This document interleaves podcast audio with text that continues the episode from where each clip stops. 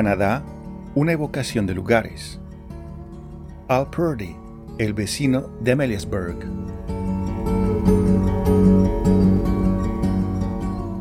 Canadá, una evocación de lugares, es un podcast producido por la sección latinoamericana de Radio Canadá Internacional. Mi nombre es Rufo Valencia. Les invito a recorrer juntos aquellos lugares, calles, ciudades y locales que han quedado grabados en los textos de algunos autores canadienses. Say the names, say the names, and listen to yourself. An echo in the mountains, to the mean, to the mean. Say them like your soul was listening and overhearing, and you dreamed, you dreamed you were a river. Pronuncia los nombres y escucha tu voz como un eco en las montañas. Tulamin, Tulamin. Pronuncia como si tu alma estuviera escuchando y oyendo por casualidad y soñabas que soñabas que eras un río. Tulamin, Tulamin. No los insípidos nombres prestados como Brighton, Windsor, Trenton, pero los nombres que viajan con el viento Spilamakin y Nahani, Clean Clean y Horsefly, Ilisilowit y Wamakalit, Liloet y Cluan, Salto de búfalo con la cabeza aplastada y todo el cielo cayendo cuando el búfalo cae al precipicio. Similcamin y Nahani, repítelos, repítelos y recuerda si alguna vez te vas por otras tierras el norte como un hecho y para siempre. Clean, Nahani, Osoyos y Similamin. Pronuncia los nombres como si fueran tu alma perdida entre las montañas, un alma que perdiste y que la encuentras de nuevo con regocijo. Tulamin, Tulamin, hasta que tu corazón deje de latir, pronuncia los nombres. Lost among the mountains, a soul you mislaid and found again, rejoicing. To the mean, to the mean. Tell the heart stops beating. Say the names. Ese texto, titulado Pronuncia los nombres, es uno de los últimos textos escritos por el poeta canadiense Al Purdy, publicado en su colección Beyond Remembering, Más allá del recuerdo, publicado por Harbour Publishing en el año 2000. No es necesario entender inglés para escuchar la musicalidad del texto, interpretado por una estudiante de secundaria de Ottawa, Sophia Chu, durante la competición Las Voces de la Poesía que tuvo lugar en Toronto en 2018. Alfred Wellington Purdy, nacido el 30 de diciembre de 1918 en el pueblito ontariense de Will, falleció a los 81 años el 21 de abril de 2000 en North Saanich, Columbia Británica. Lo que en principio se creyó que fue una muerte natural fue en realidad una muerte asistida, lo cual causó estupor entre sus conocidos. Purdy fue criado por su madre, su padre murió cuando él tenía dos años. Aburrido de la vida en su pueblo de Trenton, Purdy recorrió Canadá por tren buscando trabajo. Hizo de todo, desde manejar taxis hasta fabricar colchones. En su autobiografía, Purdy describe una vida difícil que incluye fracasos matrimoniales, negocios fallidos, viajes a través del país, trabajo en fábricas y una vida de pobreza que le empuja al final a construir su propia vivienda en Roblin Lake, cerca de Ameliasburg, en la provincia de Ontario. I came here in 1957, moved from Montreal without very much money. Lived here, built the house with my wife. Didn't have much money when I was here. Vine acá en 1957. Me trasladé de Montreal con muy poco dinero. Vine a vivir aquí, donde construí una casa con mi esposa. No teníamos dinero. Tuve que escribir sobre esta región. No había sobre qué más escribir. Y toda la gente que vivía en el lugar, así como los que aquí vivieron, me interesaban. No me di cuenta de que me interesaban hasta que me puse a escribir. No sé cómo sucedió esto. Creo que tenía lástima de mí mismo por sentirme atrapado.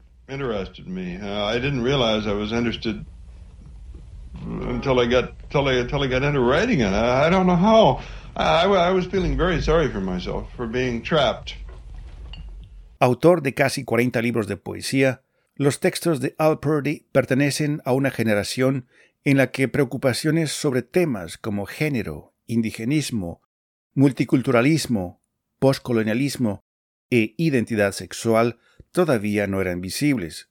Su trabajo fue documentar desde un registro popular la geografía y los hábitos de una diversa población canadiense. I started to write in early high school. And the first poem I wrote, or at least as I recall it, was just about the first poem I wrote, got a buck in the school magazine. Empecé a escribir uh, cuando estaba en los primeros años de la escuela secundaria. Por el primer poema que escribí para la revista de la escuela, si me acuerdo bien, me dieron un dólar. Me pareció extraordinario que me den un dólar a cambio de escribir un poema.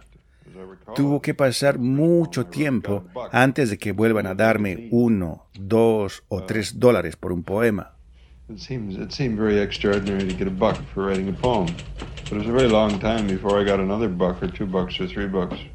Al Purdy nació y creció en pequeñas ciudades, recorriendo la geografía canadiense desde Montreal hasta Vancouver. Él cuenta que no le gustó aquella ciudad de Columbia Británica a tal punto que tras haber llegado decidió regresar inmediatamente hacia el este del país.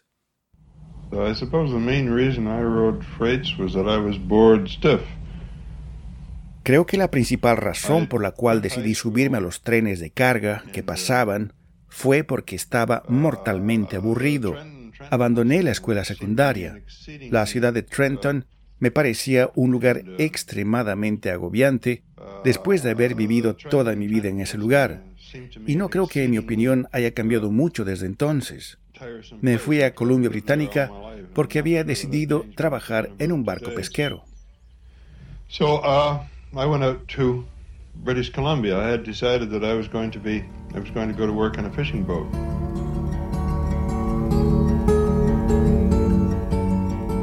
Las pequeñas ciudades canadienses a veces dan la impresión de vivir en otra dimensión temporal. La arquitectura de Windsor o de Kingston o Moose Jaw no han sufrido los embates de las nuevas construcciones y nuevos edificios. Los antiguos edificios que hablan de otros momentos de prosperidad en décadas y siglos pasados siguen de pie. En las librerías de ocasión en estos lugares, donde van a dar aquellos libros que las generaciones que van pasando van dejando, es posible encontrar las primeras ediciones de los trabajos de Al Purdy, como Los caballos de Caribou y Poemas para todas las Annets. Este es un pasaje de un invierno en Winnipeg.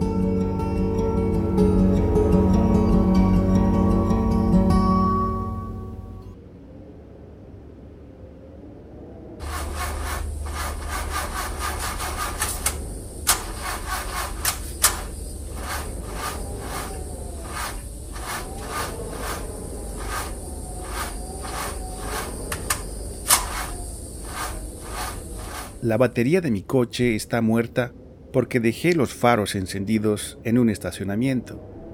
Miro alrededor y veo toda la maldita nieve que cayó al por mayor para mi desgracia, y luego empiezo a caminar por la carretera helada en busca de un carro grúa.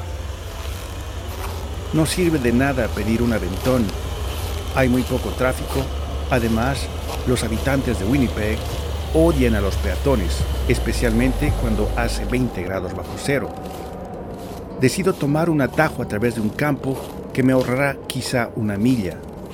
La nieve es poco profunda cerca de la carretera, pero más lejos la cosa se hace más profunda. Sin duda que debajo viven conejos calentándose con cocinas a leña y los gusanos deben usar parcas. Mis pies se hunden en la nieve como las patas de un caballo artrítico hasta que estoy con la nieve que me llega a las nalgas, estoy jadeando malamente, sabiendo que una dieta de comida chatarra y cerveza no me han preparado para estos esfuerzos atléticos. Me detengo a considerar seriamente si debo avanzar o retroceder y luego me esfuerzo para caminar otros diez pasos, jadeando, pensando, esta cosa blanca que cae es una belleza si tienes esa predisposición estética que yo no tengo. Aquí, esta belleza es una mierda ejemplificada y hecha manifiesta. Esta maldita nieve me llega por encima del ombligo y esto es algo alarmante ya que mi ombligo es más alto que la mayoría de los ombligos. Entonces se me ocurre que podría sentarme y esperar que me rescate un helicóptero, o tal vez un estudiante de la Universidad de Manitoba podría llegar con un trineo de perros. También se me ocurre que la muerte sería fácil en esta situación, que parece bastante ridícula, como ahogarse en una bañera. Estoy a media milla de la carretera y la nieve es cada vez más y más profunda. Hay habitantes de Winnipeg que son encontrados congelados cada primavera agarrando en la mano publicidad para unas vacaciones en Hawái. A mi edad ya no tengo vergüenza de retirarme de una pelea o de hacerme a un lado ante un desafío y rechazar situaciones de la misma naturaleza. Me doy la vuelta para regresar con esta belleza blanca que me llega hasta el pecho, jadeando tosiendo, con la lengua pegada al paladar como un trozo de cuero seco.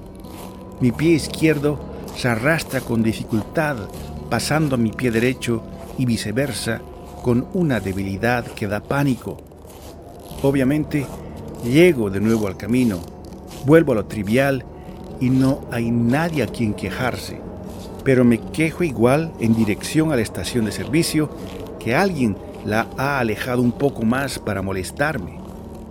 Sigo protestando despacio, para mí mismo, pensando en la batería muerta, en la tostada que se quemó en el desayuno de esta mañana y la esposa que no quiso venir al oeste conmigo a Winnipeg porque dijo que necesitaba vivir sola en este invierno de la edad de hielo debido a mi mal genio, cuando en realidad soy famoso por mi dulzura personal que decido cortar y llegar a la estación de servicio bastante descongelado sintiéndome de alguna manera ennoblecido y listo para discutir con el mecánico. Ese fue un día típico en Winnipeg, texto escrito por el poeta canadiense Al Purdy y publicado en la antología Las ilusiones más fáciles de mantener, publicado por la editorial de la Universidad Wilfrid Laurier en 2006. There's something about playing pool, and I'm playing. I, haven't. I've played very little lately, but when you're playing well, Hay algo en el juego del billar. He jugado muy poco últimamente, pero cuando juegas bien, hay una suerte de felicidad. Hay una sensación de fluidez, inclusive una especie de febrilidad. No esperas perder. Estás confiado en que vas a ganar. Una agradable sensación de que estás haciendo todo bien. A veces tú sientes lo mismo cuando estás escribiendo un poema, cuando estás haciéndolo bien, cuando te olvidas de todo y no te preocupas de nada. Tú solo juegas y te importa un pepino si alguien está observando tu manera de jugar al billar. Nadie te está mirando cuando estás escribiendo un poema, pero todo está funcionando bien y te has olvidado de todos los problemas afuera. You're just playing. You don't give a damn if anybody's looking in, in the game of pool. Nobody's looking when you're writing the poem, but it's working. Everything is going good, and you've forgotten all the outside surroundings. Robert Lecker es un crítico literario. Él ha escrito el libro Haciendo real la canonización de la literatura canadiense en inglés. Lecker sostiene que el canon canadiense surgió a partir de 1965, cuando el gobierno canadiense, la academia y la industria editorial aunaron esfuerzos para la creación de una imagen de ellos y de sus valores.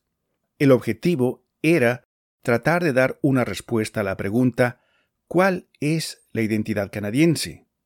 En ese sentido, lo que Al Purdy propone son textos que van a servir para expresar lo que se puede llamar el nacionalismo canadiense.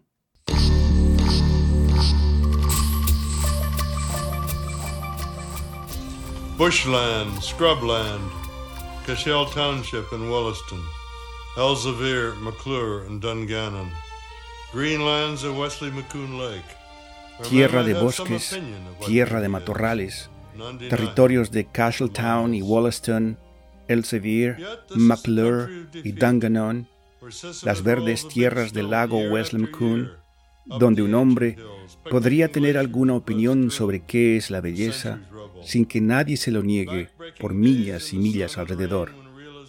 Sin embargo, esta es la región de la derrota, donde Sísifo rueda una gran piedra año tras año por las antiguas colinas, los glaciares en su paseo han dejado esparcidos los escombros de siglos, días agotadores bajo el sol y la lluvia, cuando la evidencia se filtra lenta en la mente, sin mayor grandeza ni autoengaño, en noble lucha de que es un tonto.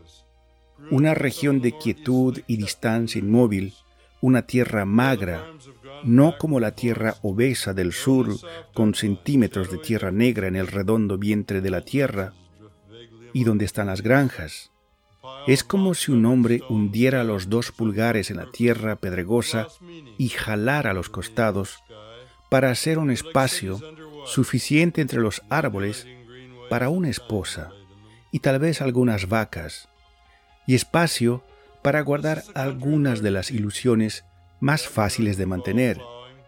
Y allí, donde las granjas han vuelto al bosque, se ven solo los contornos blandos, diferencias de sombra, las viejas cercas vagamente a la deriva entre los árboles, un promontorio de piedras cubiertas de musgo juntadas con algún propósito fantasmal, han perdido significado bajo un cielo sin sentido.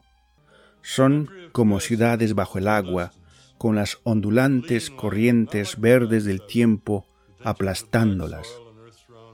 Esta es la región de nuestra derrota, y sin embargo, mientras va arando la tierra en otoño, un hombre podría detenerse y pararse en un valle marrón de surcos y proteger su vista para esperar ver la parcela roja mezclada con oro que aparece en el mismo lugar de las colinas año tras año y envejecer, arando y arando un terreno de diez acres hasta que las convoluciones corran paralelas a su propio cerebro. Y esta es una región donde los jóvenes se marchan rápidamente sin querer saber lo que sus padres sabían o pensar las palabras que sus madres no pronuncian. Herschel, Monteagle y Faraday, lagos, rocas y colinas, lugares cercanos a donde está el mundo, un poco al norte de donde están las ciudades, y en algún momento podríamos volver allí, a la región de nuestra derrota. Wollaston, Elsevier y Dungannon y la tierra del lago Wesleymcoon, donde los lejanos municipios de Cashel, McClure y Marmora alguna vez existieron, pero ha pasado mucho tiempo desde entonces, y ahora debemos averiguar de los extraños cuál es el camino.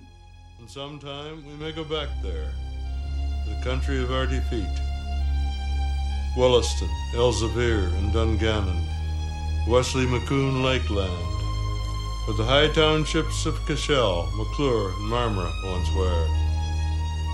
But it's been a long time since. We must inquire the way of strangers.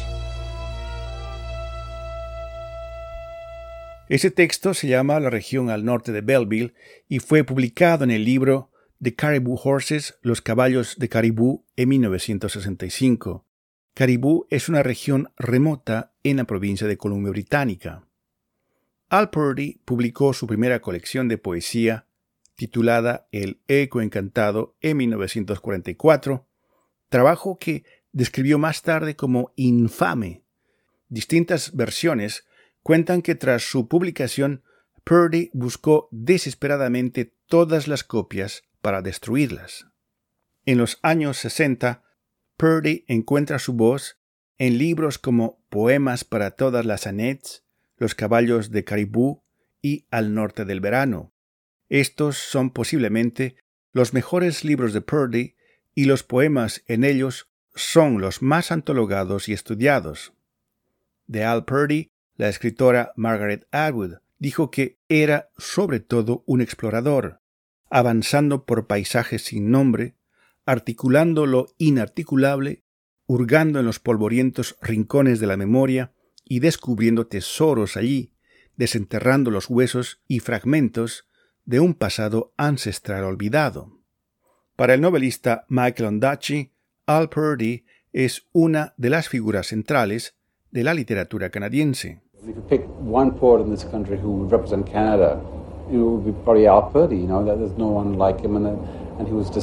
Si hay que escoger un poeta en este país, uno que represente Canadá, uno tendría que elegir a Al Purdy. No hay nadie como él. Él era singular.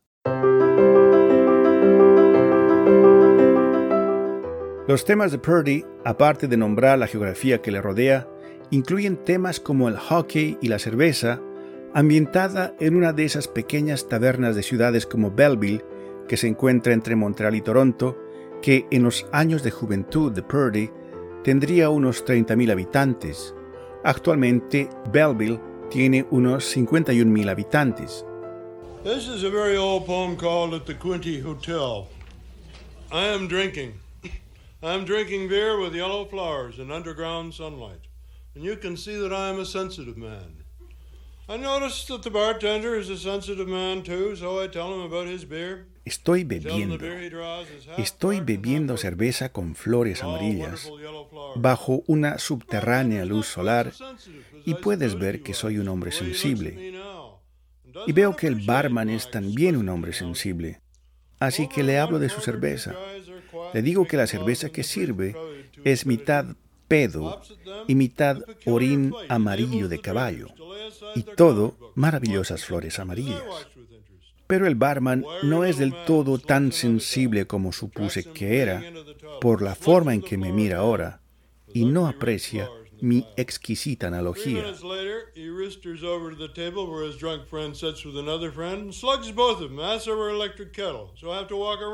En su introducción a la antología Las ilusiones más fáciles de mantener, publicado por la editorial de la Universidad Wilfrid Laurier en 2006, Robert Bird anota que es en el Hotel Quinte donde Purdy encuentra por un lado las realidades cómicas en el mundo del trabajo, los bares, las disputas domésticas, la escatología y la humildad en una relación precaria con conceptos como la belleza, la historia, el amor, el honor y la muerte. Ese texto hace parte de ambos mundos. Es el producto del hombre sensible reflexionando en un bar del Hotel Quinte. My poems are, I think, practically, well, always about people, always about the people I know, have known in the past, or do know now. Creo que mis poemas son prácticamente todos sobre la gente, siempre sobre la gente que conozco o que conocí, decía Alperti.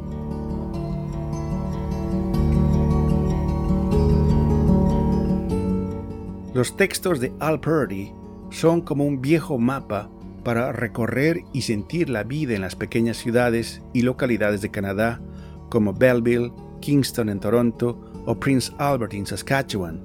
Es un mapa para admirar la estoica y agreste naturaleza canadiense y cómo esta naturaleza va formando a su vez la idea de lo que es Canadá.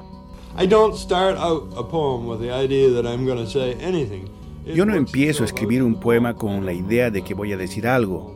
Lo que vaya a decir se resuelve en el poema mismo. Y yo no sé qué es lo que ese poema va a decir hasta que esté concluido. Es posible que no diga nada, pero puede que transmita emociones. Y transmitir una emoción es una forma de decir algo de otra manera.